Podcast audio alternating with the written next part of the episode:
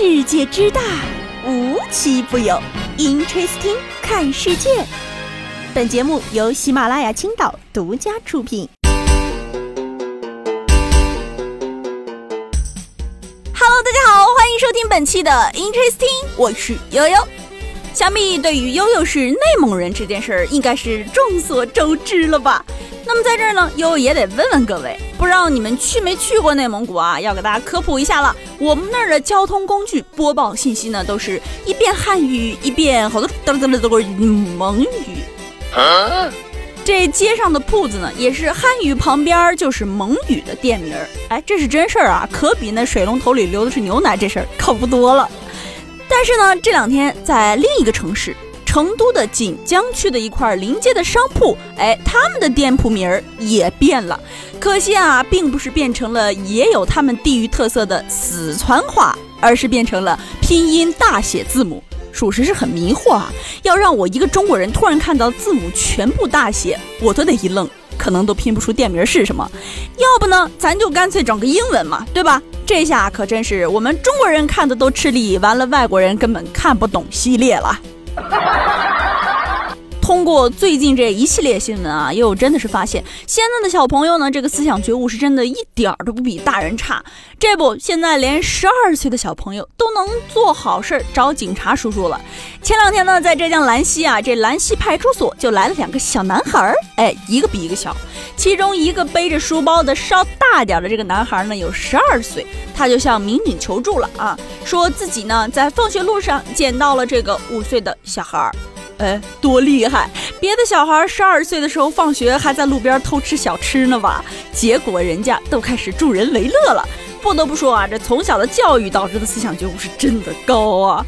最终啊，民警也是找到了走失孩子的家长，并且呢，给这个十二岁的小男孩送去了奖状。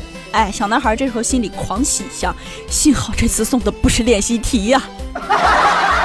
接下来这事儿啊，就又跟之前被悠悠吐槽过的专家有关了。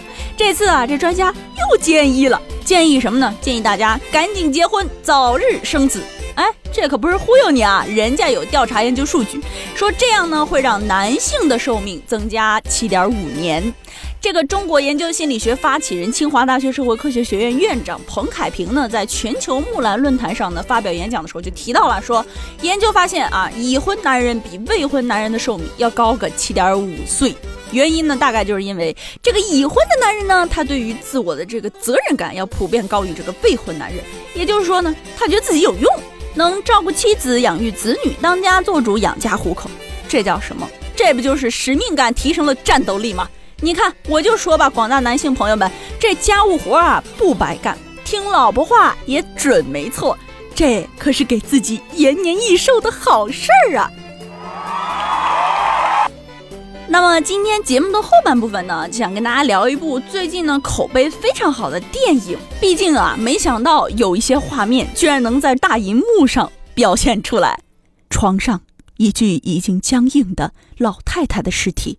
一名男子接过助手递过来的热毛巾，敷在老太太的膝头，缓缓揉搓，等她逐渐变软，再慢慢掰直捋顺。他动作温柔，却毫不含糊。没多久功夫，歪歪扭扭的躯体便恢复了正常，手上的动作从没停，继续给老太太穿衣、穿鞋、化妆，口中还念念有词。终于，棺材抬了出来，子孙跪了一地。没错，故事的主角呢，就是一名殡葬师，也就是人生大事。其实顺着电影呢，悠悠也有很多想跟大家聊的。就比如说干这行买卖的，谁做谁知道。街坊邻居嫌晦气，平时话都不肯多说一句，哪怕走路都要绕道走。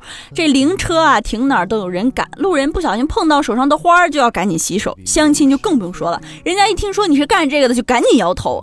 哎，这电影呢，也是从清明档拖到了六月底，人生大事终于上线了。毕竟啊，今年的院线已经太久没有像样的电影了。悠悠呀，也趁热早。早去看了点映，哎，我最大的感受是好笑也好哭，大家一定记得带好纸巾。提到殡葬题材啊，我相信很多人都会想到二零零八年的日本电影《入殓师》，但呢，在国产电影中，相关题材还是比较少见的。老实说啊，我其实很佩服主创团队的勇气，毕竟这个题材在中国还是让大家比较忌讳的。片中呢有句台词啊，也是让我印象特别深，说这一行有能耐的看不上，没能耐的干不了。但事实上，他们的工作非常的重要，甚至呢非常的庄严而且神圣。正如导演刘江江说：“人生只有一头一尾，要别人来帮着完成。一生一死呢是非常不体面的。殡葬师就是帮别人体面的画上生命的句号，让死者安息，给生者安慰。殡葬师呢就是用一个特殊的仪式，让人们感受到自己深爱的人在生命终点依然被这个世界温柔以待。其中的小演员呀，也更是。”让我看到，有时候呢，孩子比大人更真挚，更善于表达情感。天上的星星都是爱过我们的人，这句台词儿真的戳死我了。对死去亲人的最大尊重呢，就是不要忘记他们，好好保管他们留给我们的东西。这一对没有血缘的父女呢，一起经历了一场又一场的葬礼，有的悲伤，有的荒诞，有的浪漫。在这个过程中呢，他们彼此救赎，相互治愈，一起走出了人生的低谷。让我印象特别深的是，片中有一句台词说：“人生处死无大事儿。”啊，虽然呢，立足于殡葬师的故事，却不仅仅教会我们理解死亡，更是在提醒我们不要等到告别的时候才追悔莫及。正是因为生命是有限的，我们才会珍惜死亡呀。所以呢，我们才要努力让自己活得更有价值。也许呢，这部电影并不能帮助我们去解决生活中的具体难题，它也不能给出我们明确的答案，更没有办法帮我们交房租、水电费。最重要的是，它没有办法替我们做任何的人生决定。但至少，它让我们可以躲进黑暗的房间里，在有限的一百多分钟里，痛痛快快的笑一场、哭一场，从中汲取温暖的力量，然后重拾生活的勇气。好了，今儿顺着电影一不小心煽情了一回，那就聊到这儿了。我们下期节目再见，拜拜。